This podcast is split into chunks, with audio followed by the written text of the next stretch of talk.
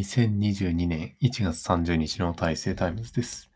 えー今日のフロントページ第1面は、えー無戸籍の日本人、井戸正恵さんの本ですね。えーこれを読んでみました。まあ、なぜこれを読もうと思ったかという理由としては、えっと、なんていうかな。まあ、この、えポッドキャストで話してるのと、あとはこれと同じ内容、 Scrapbox にもメモを取ってるんですけど、その、なんていうかな、えっと、思考というか、なんていうかな、考えたことをこうメモを残すことによって、なんか戸籍を残してるような感じがするなと思って、だとしたら、その、えっと、メモを取らない情報っていうのは、その無戸籍な情報みたいな感じだなと思って、そういえば日本人の無戸籍な人ってどのぐらいいるのかなというようなこととか、その無戸籍な人についてあんまり考えたことがないなと思って、えっと、この本を買ってみたというような形ですね。2018年の本ですね。井戸正恵さんという方が、その、えっ、と、無戸籍の、なんていうかな、問題を解決するために、政治的な活動をされてる方だと思います。えーで、え井戸正恵さんの子供自体も無戸籍になったというような話だったかなと思うんですけど、ちょっとあまり内容覚えてないんですけど、で、この本の内容自体は、ね、えっと、その、なぜ無戸籍になるのかというような話で、えっと、基本的には、えっと、なんだろうな、えーっと、離婚した夫婦の、えーっと、夫と、まあ、なんていうかな、関わり合いになりたくないからっていうような状態で、その DV とかの可能性もあるので、で、その中でその再婚した、てか再婚してない、えーっと、なんていうかな、結婚したままで離婚してない状態とか、で、まあ離婚してもその一定の日付以内だと、えーっと、まあ法律上その前のえっ、と、旦那さんの子供になってしまうということで、まあ、それを避けるのに、えっ、と、まあ、戸籍なしで産んでしまったというような形ですね。まあ、戸籍がないことによって、えっ、と、まあ、日本の法的な支援が受けられないというようなことがあったりしていて、で、戸籍を取るのも結構、なんていうかな、大変なので、まあ、その政治をなんとか変えないといけないけど、その法律を変えるのにはなかなか、法律というか、えっと、憲法かな、憲法を変えるのにかなり、うんなんていうかな、政治的な抵抗勢力があるという、まあ一つの、えっと、なんていうかな、例外を認めてしまうと、まあ他のものも、えっと、一気に変わっちゃうんじゃないかという、その、なんていうかな、なかなかその難しいところがあるということで、で、まあ、ただこの本自体は、えっと、ノンフィクションなんですけど、その、すごく物語性というか、なんか、その、筆者の熱量がすごくて、なんていうかな、自分はこういう本結構苦手だなというような感じがしていて、事実を淡々と述べてくれればいいよくて、ただまあその政治を変えるというか、ね、政治的な活動するには、そのやっぱり感情的にならないと、その、なんていうかな、そのようなエネルギーがないと多分変えられないのかなというような感じがしていて、なんか冷静な人だと多分法律は変わらないような気がしますね。というようなところで、まあ、無戸籍の日本人、井戸正恵さんの本を読みましたというところですね。で、次は、えっと、頑張りたいけど、やる気がなくて辛いという話で、えっと、まあ、これは、なんか、自分の悩みって、まあ、大体これなんじゃないかなっていうところで、まあ、中学生ぐらいからかな、その課題とか、あんまりこう、締め切りギリギリになってやるみたいなところがあって、まあ、最近それが結構ひどくなってきている。けど、まあ、これまでは、その、なんだかな、頑張りたいけど、まあ、やる気ないけど、その頑張った先に自分が求める姿があるような感じがしていたんですけど、まあ、なんかそうでもなくなってきたのかなというような感じもしていて、どうしようかなと思ってますけど、うん、まあその脱線とかの対策とかも、まあこれですね、頑張りたいけどやる気ないっていう、その頑張りたい方向性に向けてやるということで、まあその方向性を変えた方がいいんじゃないかなっていうような気が最近はしてますけど、まあこれでいろんな自分の悩みをえーっと、この中に入れれるかなということを考えていますけど、まあ、なんか、うまくいかなそうな気もしてますね。まあ、またしばらくしたら見てみたいと思います。で、えっと、フロントページの大事目の3つ目ですね。えっと、何を目的とするかというところで、えっと、なんだかな、人生の目的って何なのかなというので、えっと、まあ、最近ちょっとお金について考えることがあって、その貯金っていうのはなんか目的じゃなさそうだなというか、その貯金とか節約ですね。これは、まあ生活費を節約することじゃなくて、なんか増やすこととか、出費を増やすことの方がなんか目的、人生の目的っぽいなっていうような形ですね。まあ節約した上で他になんかその使いたいものがあればそれが目的になるし、まあただ何の目的もなくこの、えー、っと、節約するっていうのは結構なんかやばいなというかその無目的な成功思考みたいにつながってるような気がしますね。で、まあ自分の場合はその節約が結構好きで、うんと、多分生活費あんまりかかってないと思うんですけど、どうなのかな。まあ昔、学生時代はそのゲームが目的だったなと思いますね。で、最近はまあなんかこのメモの整理というか思考の整理みたいなのが多分目的になっているということで、まあその人生の目的、結局自分を喜ばせる幸せか自分以外を喜ばせる幸せのどちらかに行き着くというのが Wikipedia の目的のところの、えー、と西田、西田さんなんて読むかな。文章の文にローと書いて、文ローなのかなちょっとわかんないけど、西田さんがそういうことをおっしゃられてると。まあ間違いないなと思っていて、まあ、ね、やっぱり他者になんか貢献するのがまあ人間社会性のある動物なので、まあそういったことが、えっ、と、人生の目的になり得るのかなというふうに思っています。はい。で、えっ、と、フロントページはこの3つで終わりですね。で、次は、えっ、と、試作というか、また、今回もなんか試作ばっかり多くて、えっ、と、あんまりなんていうかな、外からの情報を得てない感じなんですけど、まあ、それも良しとしますと。いうことで、えっと、いきます。えー、っと、頭脳労働アスリートというテーマで、まあこれもその頑張りたいけどやる気なくて辛いっていうのに関連してるんですけど、これで最近感じてるのが、っていうか意識してるのが、その、なんかちょっとしたことでなんか結構達成感感じて、強めの達成感を感じて、なんだかな、休憩をしちゃうっていうか、休憩を挟んじゃうっていうことがあるので、なんかそういうのをえっと、達成感はあんまり感じすぎないように意識したいなということを、えー、感じてやってますと。まあ本当になんか意識するだけなんですけど、そのマラソンみたいな感じで、そのマラソンもなんか、えっと、42キロ、フルマラソンだと42キロ行かないとゴールにならないので、その途中の、えっと、なんだろう、5キロとか、1キロとか5キロとかでやったってなってても話進まないんで、まあそんな感じで、そのあんまり、なんていうかな、達成感を感じすぎないように淡々とやりたいなと思ってます。で、あとは、なんか最近そのタスクが処理しきれなくて多くて、まあこれがなんかそのタスクっていうのがこの、まあ情報を脳に装備してるような感覚なのかなと思っていて、なるべく装備重量を軽くしておくということですね。まあこれは、え、特にそのフロムソフトウェアのゲームとかですね、ダークソウルとかアーマーとかだと、その重量、装備重量が軽いほど、えっと、ボーナスがあるというか、えっと、回避行動がなんか軽やかになったりとか、単純に速度が上がったりとか、そういったようなことがあって、その装備できるけど、その、えー、っと、なんだかな、余剰の重量とか、重量型になってしまうと、性能が落ちてしまって、その余剰の重量を上げておくみたいなのが大事なのかなというので、なんかつい、こう、どんどん情報とか入れちゃうんですけど、なるべく外したりしていきたいなということを考えています。で、次ですね。えっと、まあ、これも同じような話ですけど、ディストラクターですね。えっと、まあ、脱線が、その、意識の分散とか発散みたいなのが、ディストラクションで、えっと、ディストラクターがその原因となるもので、えっと、まあ、自分結構メモを取ったりとか、予定書いたりとかするんですけど、そのメモ帳とか予定表もディストラクターになるんだというので、結構難しいなというところですね。うんと、まあ、朝に一回見るだけとか、そういうことがいいのかな。うんまあ、なかなか難しいですね。これは、何、何においてもこの脱線して、脱線力が高すぎるところが問題かなと思ってますけど。で、まあ、それに関連して、なんか最近そのシングルタスクの話をよく見るので、それにちょっと対抗してというか、反論で、デュアルタスクというのを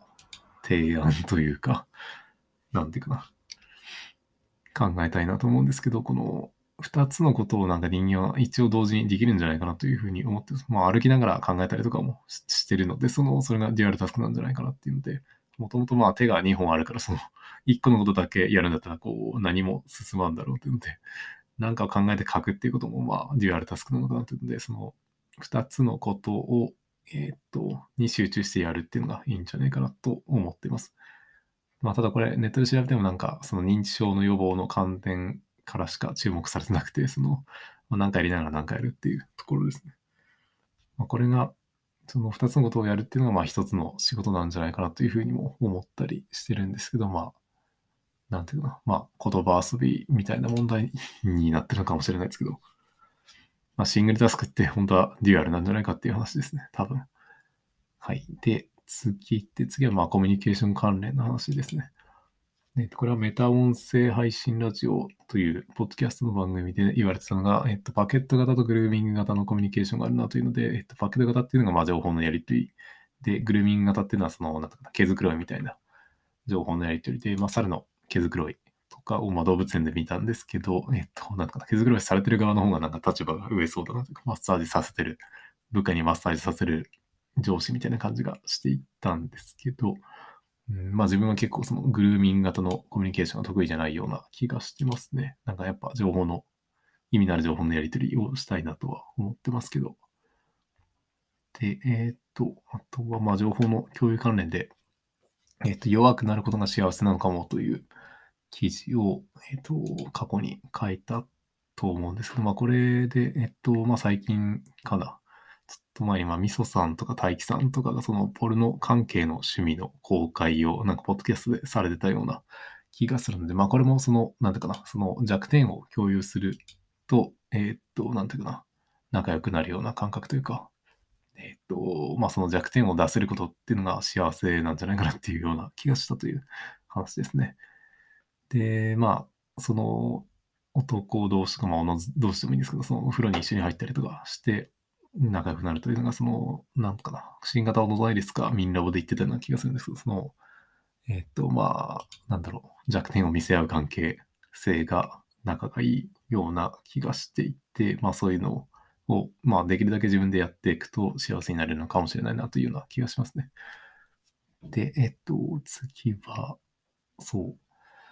まあ、コミュニケーションにつながるのかわかんないですけど、その欲しいものを短比較的短時間で探す能力って結構大事になると思ってて、その自分が欲しいものっていうのは、こう、自分では分かってないことが多くて、で自分の頭にないから、その解がないから探すの難しいなっていうことですね。で、まあ、打率が多分高いのは、その、それに詳しそうな人を探してその人に聞くっていうことだと思うんですけど、うーん、なんていうかな、まあ、その人も持ってなかったりとかするかもしれないし、その、まあ、雑談の中で見つかったりとかすることも多いのかなとか、なかなかまあ一人ではこう、欲しいものを比較的短時間で探せないなというので、まあ仕事とか全部これなんじゃないかなっていうような気もしてますけど、こう、なんだろう。まあそうですね。やっぱり、えっと、好きは楽しいけど非効率っていう記事の中でもあるんですけど、まあ、その好きな人に聞くっていうのが良くて、好きな、いろんなことを好きな人を友人そういう友人を多く持っておくと、なんかこの欲しいものを比較的短時間で探す能力は高まりそうだなというふうに思いました。で、えっと、次ですね。えっと、まあ、この記事ですね。えっと、まあ、これも、その、スクラップボックスで全部書いてて、えっと、過去にその書き足しているんですけど、え、まあ、これがその単行本というかなんだろうな、話題を複数連載するような感覚でページをまとめるというような記事を作りました。まあ、その単行本みたいなもので作品の単行本を後で、えー、見るというか、その雑誌じゃなくて単行本じゃないと多分その意味がわかんないなというところで、まあ、これのポッドキャストの配信自体は雑誌みたいな感じなので、正直多分意味わかんない感じになってると思うんですけど、各記事を自分で振り返るときに、えー、っと、この単行本で面白いものっていうのは、なんていうかな、その内容が面白いかったりとか、もしくはそのタイトルに特徴があるとか、そういうので覚えてるなということで、まあ、タイトルに特徴をつけていくか、その中身を面白くしていくかっていうのを今後意識してやっていきたいなと思っています。はい。えっ、と、まあ面白いものじゃないと多分覚えてないので、その、なるべく覚えておきたいなという欲求があるような気がしていて、うんと、なんていうかな、まあそういう情報を増やしていきたいなと思っています。で、まあこれに関連してですけど、そのスクラップボックスで5年手帳が温かみがあるという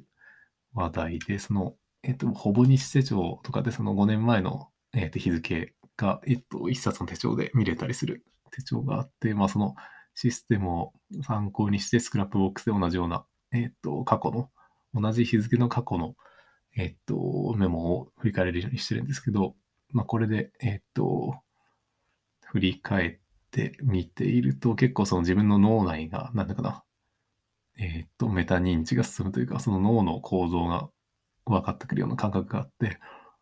で、1年前はその時系列として結構思い出せるんですけど、なんか2年以上前の情報っていうのがこう、自分の中でその情報を見ても、これ本当に2年前だったっけっていうのがあんまり分かんなくて、なんか時系列で分離できてないなっていう感じがしますね。時系列の感覚が、こう2年以上前の情報は崩壊するというような感じがしていて、その自分の中でも定着しちゃってるっていう、分離できないっていう、そのカオスな感じがあるなということを、ね、感じましたというところで、まあなんていうかな、その、今の自分って多分過去の自分の移動平均みたいなところがあるかなと思うんですけど、うーん、まあその最近の情報は、じゃあ、えー最近の情報は区別できるけど、えっ、と、まあちょっと前の情報は区別できないっていうことで、多分もう皆さんコロナ前の状況って多分あんま覚えてないんじゃないかなと思うんですけど、もう2年ぐらい経っちゃったんで、まあそんな感じでもう、えーコロナ以前のことはもう皆さん多分分離できないような状況になってるんじゃないかなと思います。で、えっ、と、次ですね。えっ、と、調味料を使わない食事の話というか、まあ食品、食に関する気づきをまとめてるんですけど、えっ、と、フードポルノみたいな話で、えっ、と、なんていうかな。コンビニの食品ってなんかそんな美味しくないよなということを言いたくて、えっと、まあ、保存量が結構入っちゃってるから、なんか自分にとってはあんまり美味しくないなっていう感じですね。で、えっと、まあ、保存量が入ってると、まあ、食欲が結構薄る感じがしていて、本当に美味しいものってなんかコンビニにないんじゃないかなっていう感じがしますね。まあ、えーっと、雑に美味しいものとか、その、アルコールとか、えーっと、なんだろう、スナック菓子とかそういうなんか刺激的なものは結構いっぱいあるんですけど、うん、なんか、なんていうかな、本当に、一時的に食べるだけのものって感じですかね。あとはそれに関連するのかしらないのかわかんないんですけど、えっと、おやつとして結構、乾パンを食べて、乾パンとナッツを食べるんですけど、あとはみかんも食べたりしますね。で、乾パンというか小麦についてはその食事を継続させるような味があるなという感じがしていて、その、えっと、食事を終えるときにその乾パン食べたらなんかまた食べたくなるみたいな感覚があります。で、一方でそのみかんはその食事を終わらせるというか、終わらせる気にさせる。これ以上なんか食べなくてもいいかなっていうような気がするので、まあそれを意識するとなんかダイエットとかをするんだったらその、なんかみかんとか、まあもしくは、えっと、多分他の果物のデザートというか、デザートとしてその果物を食べるといいんじゃないかなというような気がしたという話ですね。まあそういうのがあの食べ物じゃなくてもなんかコンテンツというか、例えばポッドキャストでもこの番組はなんか聞いたら終わろうみたいなそういう感覚になるものがあるような気がするので、なんかそういう、なんだかな、行動を、行動を連続せずに終わらせるみたいなそういうものがあるといいなというような感じがしますね。で、えーっと、食事の話はこの辺で、次ですね。まあ、食事の関連でもあるんですけど、その、冷凍食品とかって結構半額が前提の金額、価格設定になってるような気がしていて、まあ、この半額が前提となってるやつが、スーツとか、高級ブランドのものとか、あとはまあ、メガネとかもかな。その、えっと、半額前提の金額設定っていうのがあるなと思います。これ、日本以外にもあるのかなまあ多分あるような気はしますけど、なんかこれ不健全な感じがするんですけど、うーん、あれだな。あとはいつも、えーっと、閉店セールやってる店とかも一緒かな。まあこういうなんか、こういうのなくなってほしいなとは思うんですけど、まあ、なんか自然な現象なんでなくならんで、なくならないんだろうなとも思ってて、微妙な感じですね。また、こう、日本だとこのポイントカードも消滅してほしいなと、個人的には思ってて、なんかこう、ポイントカードを法律で規制してなくした方がいいんじゃないかなと、その方がトータルの効率はいいような気がするんですけど、どうなんですかね。管理するのがめんどくさくて。うん。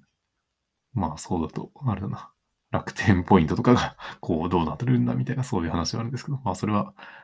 サービスの割引に還元してくれればいいのかなというような気がしますけどね。で、次は、電撃樋口塾という話かな。まあ、これはなんか電撃プレイステーションという雑誌が好きだったので、まあ、それのなんか樋口塾バージョンみたいな、その月1ぐらいでなんかまとめた定期刊行物があると嬉しいなと思うんですけど、まあ、自分で作るのか、有志で作るのかというか、まあ、そういうのを妄想するのは楽しいなっていうので、なんかあの月1ぐらいで、その、まあ、はがきというか、そういう、えっと、まあ、電撃プレイステーションはそのゲームに関連する絵を描いたりとか、その、まあ、それに対する、えっと、コメントが、その編集の方のコメントが載ってたりとかして、あとはゲームのセーブデータとかでの交流があったりとか、なんか、まあ本当に掲示板みたいな、そういう、なんていうかな、えっと、共通の趣味で集まれるいいコミュニティだったなというような感じがするんですけど、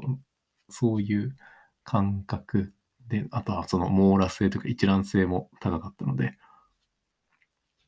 なんかそういうのが好きだなという気がするんですけど、まあ多分、樋口塾のその電撃系の雑誌みたいなのは作らないなというか、うん、まああったら嬉しいんですけどね。まあ、まあいいか。というような感じです。で、えっと、試作の最後の話で、えっと、まあこれ、どうしようかな。教育について思うことに入れるか。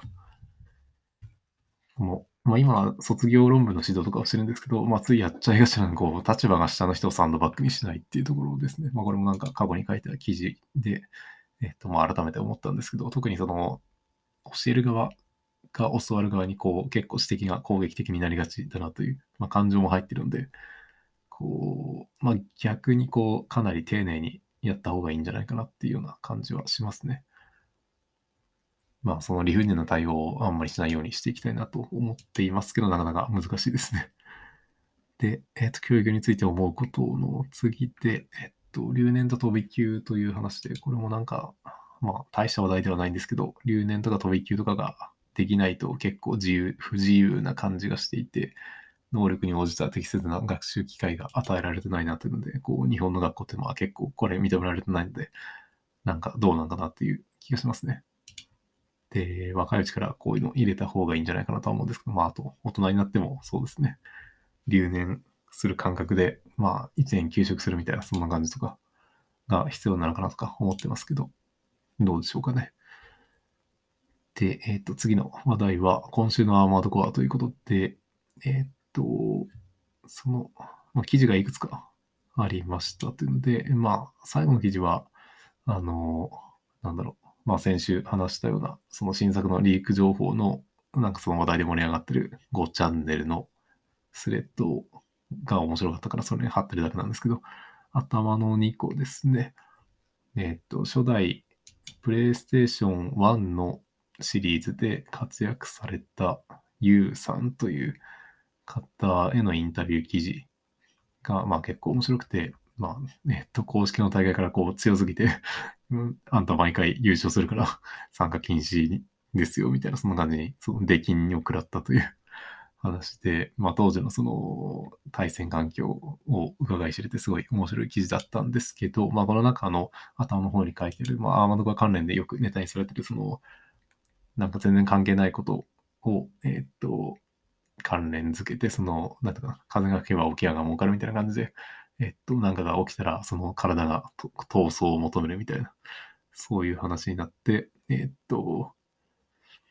なんていうかな。まあそういう、えー、それでその、アーマードカの続編が出るみたいな、そういうネットのミーインターネットミームがあるんですけど、まあこの体闘争を求めるっていう言葉自体はアーマードカの本編とかで全く出てきてなくて、なんかこれ、えっ、と、毎回見るのうぜえよなと、その本当のファンの人は思ってるというような記事が2個目の記事で、まあこれも結構面白かったですね。で、まあこれの、うん、なんだろうな。まあそこまで切れることないんじゃないかなとは思うんですけど、まあそういう感覚もまあちょっとわかるなということで、まあ、ただまあ楽しんでるというか、その話題に残ってる分にはいいんじゃないかなとは思うんですけどね。はい。で、まあ、アーマードコアではないです。まあ、ゲームの話題ということで、遊戯王マスターデュエルというのを最近、えっと、ニンテンドのスイッチでもできたので、まあ、スイッチでちょっと遊んでます。で、えっ、ー、と、まあ、これ、遊戯王の、えっ、ー、と、なんていうかな。ルールというか、ルールちゃんと分かってる人ってあんまりいないんじゃないかなという気はするんですけど、まあ自分はそのゲームで結構やってて、PSP のゲームでタックフォースというのがあって、それで、えっと、シンクロ召喚という召喚方法が、えっと、前世紀だった頃あたりまでの知識は結構あるので、まあそのシンクロ召喚というのを主体にしたデッキが、まあ無料でも結構遊べて楽しいなということでやってるんですけど、その遊戯王マスターデュエルっていうのはその、なんていうかな、デュエルリンクスっていうその簡易的なルールのアプリとかは、えっと、スマホで遊べるアプリがあったんですけど、このマスターデュエルっていうのはその本当の、えっと、40枚デッキの、えっと、モンスターがちゃんと5体出せてとか、